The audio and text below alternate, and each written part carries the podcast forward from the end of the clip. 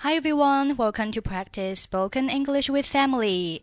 欢迎收听和 Emily 一起练口语，我是 Emily。Okay, today's sentence is You're not my type.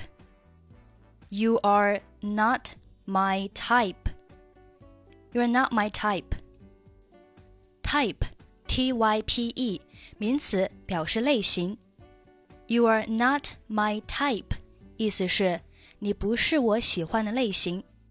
比如说，你人很好，但是真的不是我喜欢的类型。You are a nice guy, but you are really not my type。类似的表达还有，You are not my cup of tea。Cup of tea 可以表示喜好、专长。比如说，It's not my cup of tea。 but I'll try it. 这不是我的强项，但是我会尝试。My boyfriend likes football, but it's not my cup of tea. 我男友喜欢足球，但是我不喜欢。戴安娜，今天晚上你愿意和我一起去看电影吗？哈利波特正在上映。 Diana, would you like to go to the cinema with me tonight? Harry Potter is on the view.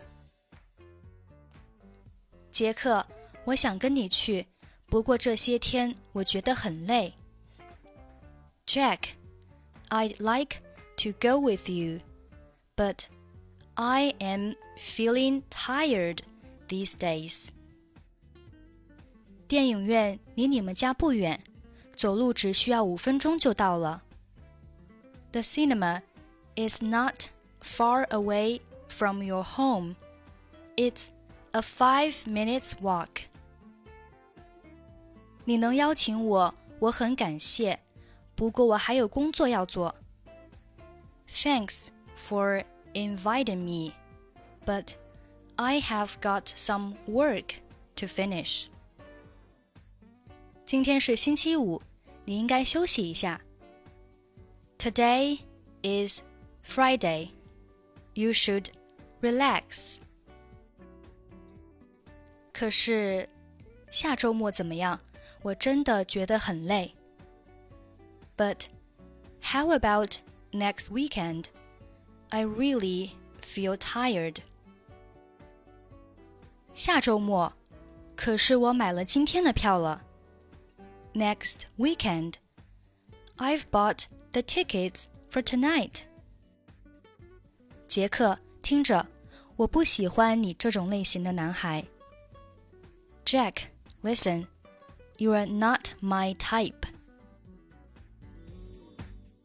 Diana, would you like to go to the cinema with me tonight? Harry Potter is on the view. Jack, I'd like to go with you, but I'm feeling tired these days. The cinema is not far away from your home. It's a five minutes walk. Thanks for inviting me, but I have got some work to finish.